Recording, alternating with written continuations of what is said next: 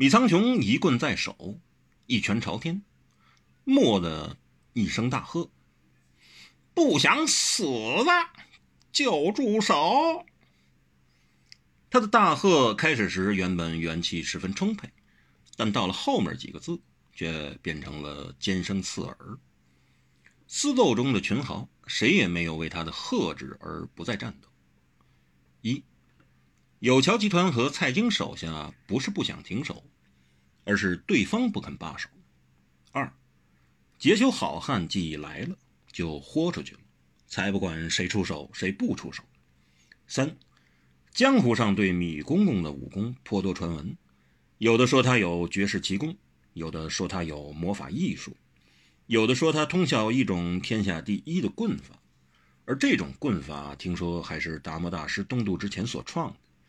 少林一脉只得其三招，变成了当今少林七十二绝技之一的封魔掌法，而米苍穹却是九九八十一招全都通晓。但更有人说他根本不会武功，只尸位素餐、滥竽充数，在那儿唬唬人而已。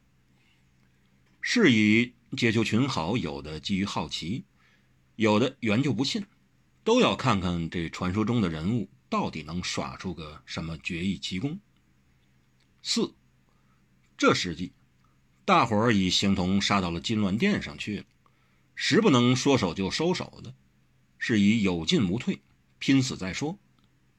五，何况米苍穹那一喝，中气显然不足，大家也就都没什么放在心上。但米苍穹接下来的动作，却吸住了全场的人。他朝天舞了九个棍花，舞动的棍子发出了尖啸，一下子，全城的雾仿佛都吸进到他棍锋里来了。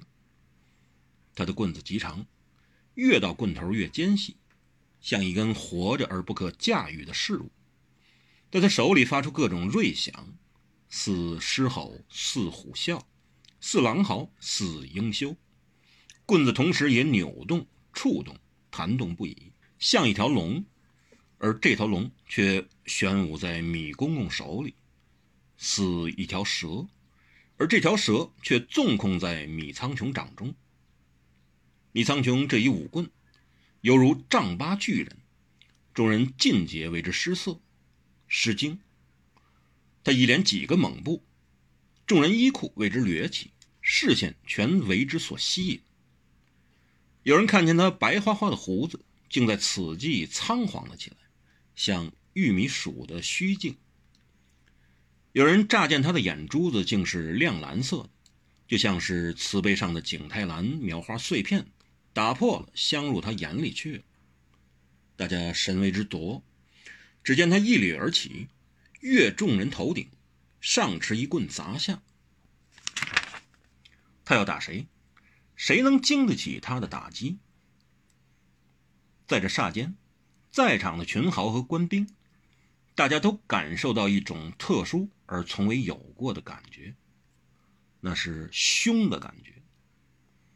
凶的一如死亡一般无可抵御，无法匹敌，无以拒抗，无有比拟的。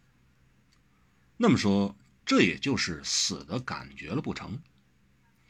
可是这么一个白发苍苍的老人，手中这么一舞棍子，还未决定往谁的头上砸下去，怎么却能让全场数百千人都升起了死的感觉呢？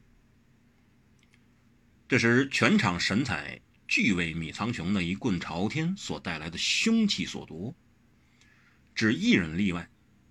他趁此迅瞥见方应看，只见方应看雪玉似的脸颊上竟起了两片酡红，既似醉酒，又像病人发高烧时的脸色。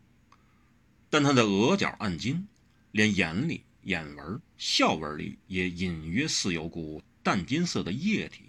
在肌肤内涌动流转。方应看看得入神，他看那一棍，看似呆了，但也愤康极了。愤康得以致他花瓣般搭在剑柄上的玉手，也微微颤动着，就像少年人第一次去抚摸自己最心爱女子的乳房。观察他的人只观察了那么一瞥，已觉得很满意了。他已足可向相爷交代了。偷看的人是一个就像方应看一般斯文、一般温文、一般文秀、一般文雅的年轻人，任怨。他只看了一眼，就立即收回了视线。可是任怨并不知晓，但他迅疾而以为神不知鬼不觉收回视线之后。方应看却突然感觉到什么似的，向刚才望向他的视线望了过来。这时候，他的脸色是暗青的，眼神也是。可是任怨没注意，可惜任渊没发现。